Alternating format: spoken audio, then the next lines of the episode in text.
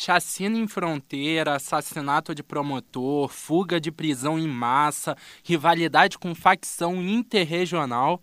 Vocês podem até estar pensando que eu estou descrevendo filme, série, videogame, mas não, não é o caso. Nós estamos falando sobre uma das maiores facções criminosas do mundo e possivelmente a maior do país.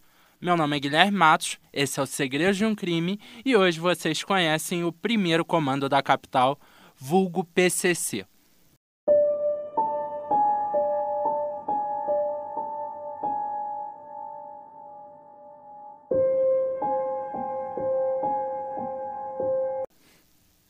É, galera, hoje mais um caso, mais um episódio. E eu já quero pedir para vocês aqui bem rapidinho hoje dar aquela compartilhada.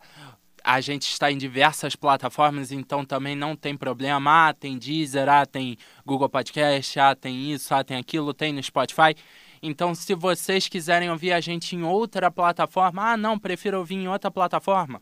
Lá no meu Instagram, arroba matosguilherme2, lá tem um Linktree bonitinho Todas as produções que eu participei estão lá e tem lá bonitinho o Linktree levando para cada uma das plataformas que o podcast está disponível.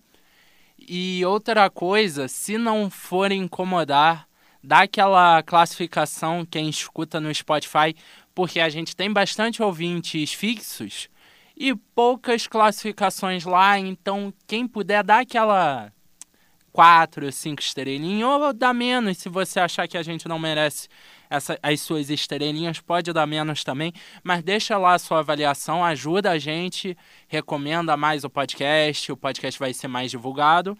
E sem mais ladainha, hoje não tem muita coisa para falar, a gente já vai começar essa história. E para começar essa história, a gente vai voltar lá em 1991. Para ser exato, no dia 31 de agosto, quando oito presidiários da prisão mais segura do país na época, que era a Casa de Custódia de Taubaté, decidiram fundar a facção que na época ganhou o nome de Partido do Crime. Não era bem o principal nome, era um dos apelidos, meio que um dos vulgos do PCC. Mas por que, que o PCC foi fundado? Qual que era o intuito na criação? Na verdade, é que o motivo do PCC ter sido criado já tem episódio do Segredo de um Crime. Então, se você quer conhecer um pouquinho disso, volta lá no Massacre de Carandiru. Exatamente. O PCC ele foi fundado um ano após o massacre de Carandiru. Um ano após aqueles 111 presos serem brutalmente assassinados em um dos massacres mais horríveis que o mundo já viu inicialmente foi uma das, digamos, promessas da facção combater a opressão dentro do sistema penitenciário de São Paulo, vingar a morte dos 111 presos o sistema penitenciário de São Paulo ele era bem conhecido pela brutalidade e violência que os carcereiros tratavam os bandidos, os criminosos e alguns nem criminosos. A gente sabe que o sistema penitenciário do Brasil não é tão seguro, não é tão confiável, então a gente sabe sim que tem pessoas lá dentro que não cometeram crimes.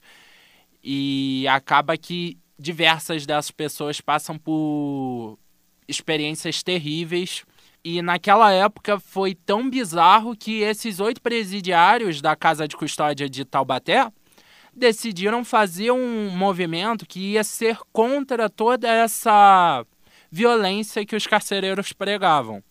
O PCC chegou até a usar o símbolo de yin yang por serem uma maneira de equilibrar o bem e o mal, sabe? Eles começam a se consolidar lá em 2001, quando Sombra se tornou líder da facção e comandou por telefone rebeliões simultâneas em 29 presídios paulistas, que acabaram gerando a morte de 16 membros. Meses depois, uma briga interna no PCC gerou a morte de Sombra e o comando chegou às mãos de Geleião e Cezinha. Cezinha vai se tornar bem importante, então não esquece o nome dele não.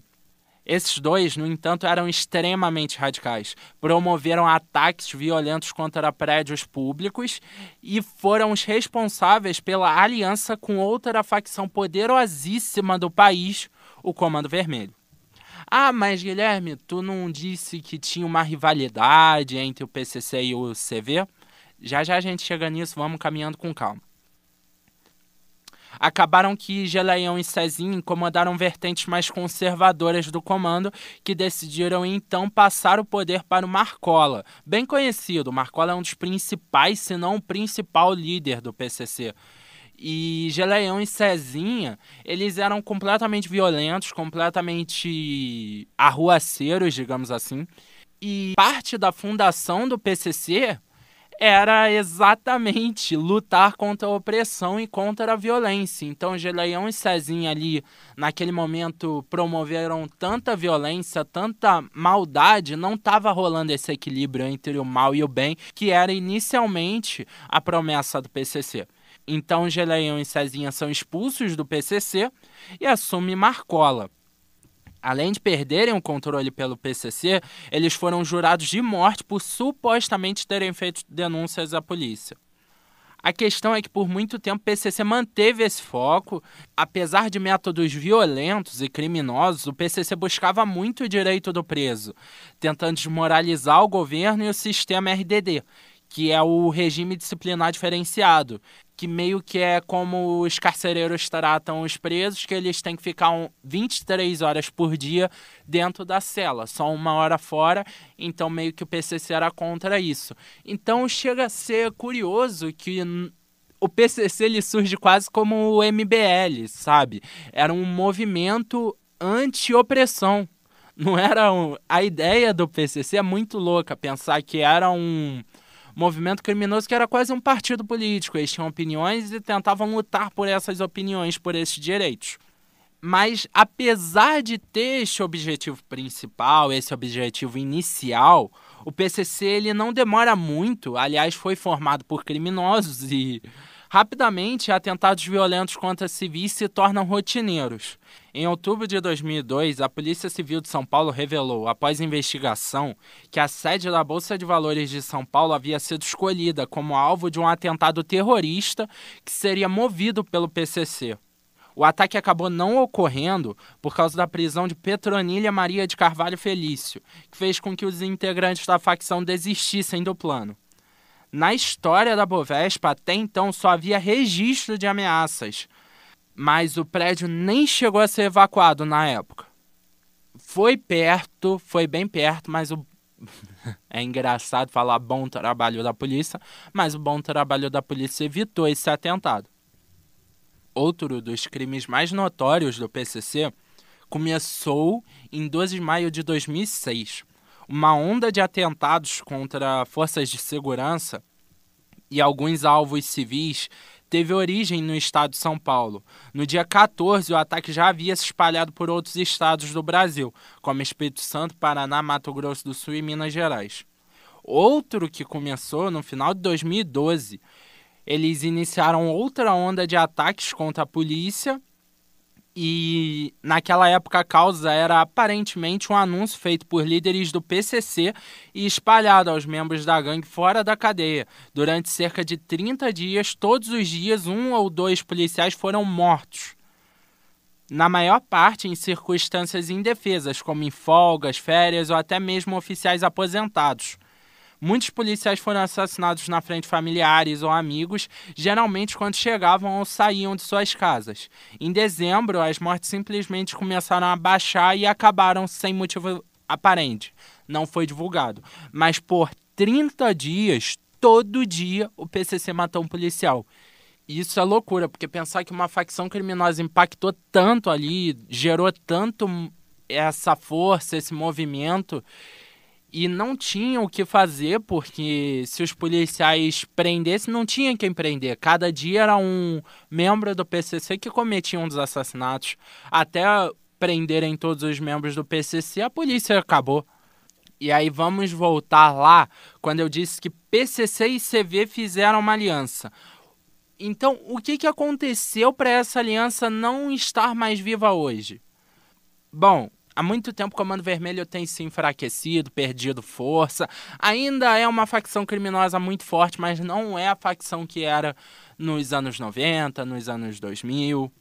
E eles perderam vários pontos de venda de drogas no Rio e o PCC aproveitou para ganhar campo comerciante e chegar à atual posição de maior facção criminosa do país, com ramificações em presídios de vários estados do Brasil, como Mato Grosso do Sul, Paraná, Bahia, Minas Gerais e outros. E aí começa essa briga, essa questão de movimento, é o PCC roubando o território do CV, fica um movimento bem conturbado, bem intenso. E em 16 de outubro de 2016, esse movimento, essa briga se torna uma guerra. Na penitenciária agrícola de Monte Cristo, em Boa Vista, Roraima, ao menos 10 presos do CV foram mortos quando detentos ligados ao PCC arrebentaram os cadeados que separaram as duas alas e invadiram o setor da facção carioca.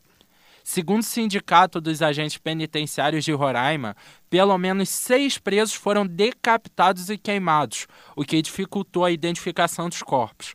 Horas depois, numa prisão de Porto Velho, um motim semelhante deixou oito presos mortos, parte deles membros do PCC. Agora o CV atacou.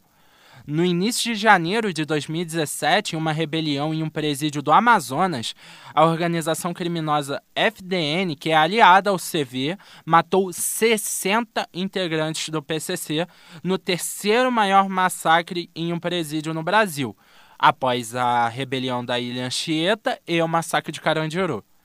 Em São Paulo, houve uma rebelião no presídio de Franco da Rocha, com a fuga de entre 200 e 300 detentos, sem informações sobre mortos, feridos ou indicações suficientes até agora de relação com os episódios no norte do país.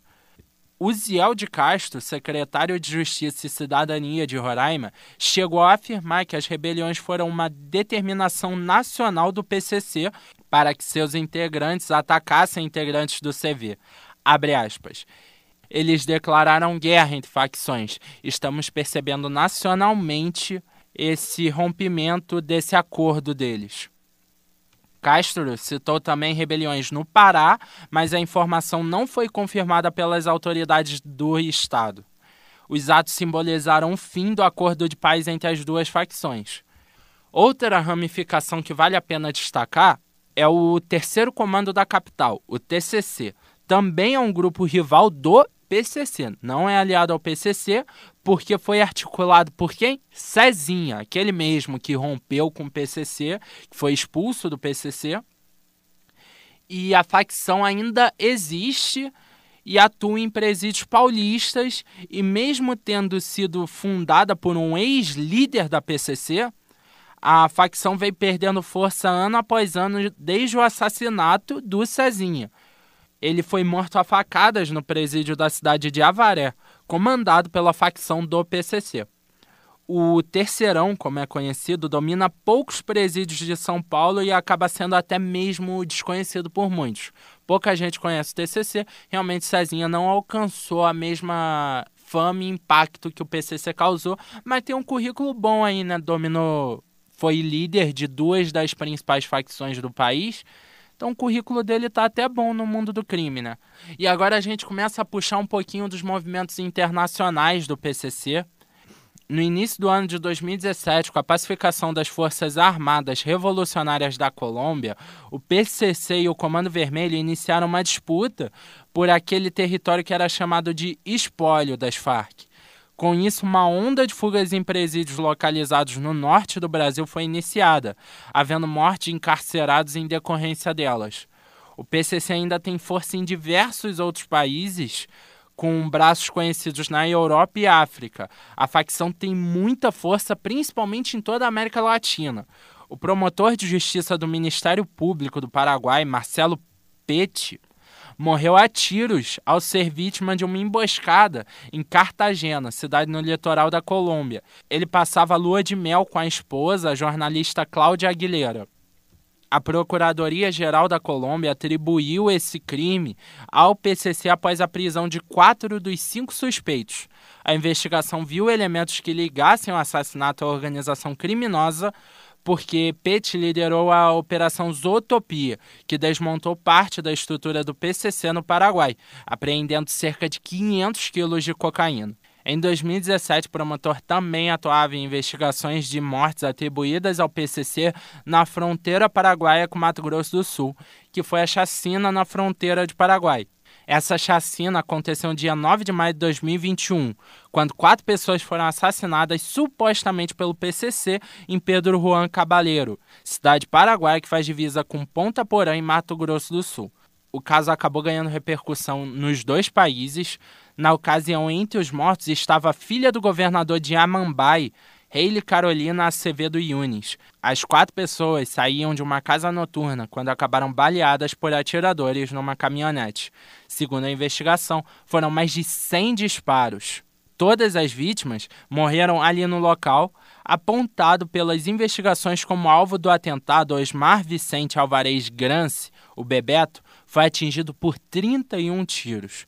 Com idades entre 18 e 22 anos, as outras vítimas foram Kaline Reinoso de Oliveira, Ramile Jamile Borges de Oliveira, além da Reile, filha de Ronald Acevedo, governador de Amambay. As investigações apontam que Osmar era dono de uma lavanderia onde 14 membros do PCC foram presos. O crime teria sido motivado em razão da suspeita de que a vítima seria um informante das autoridades. O PCC ele ainda tem envolvimento em narcotráfico, assalto a banco, vários assassinatos, ameaças, violências. Então, assim, o PCC ele realmente surge com esse essa vontade de lutar pelo direito do preso. É quase um partido político.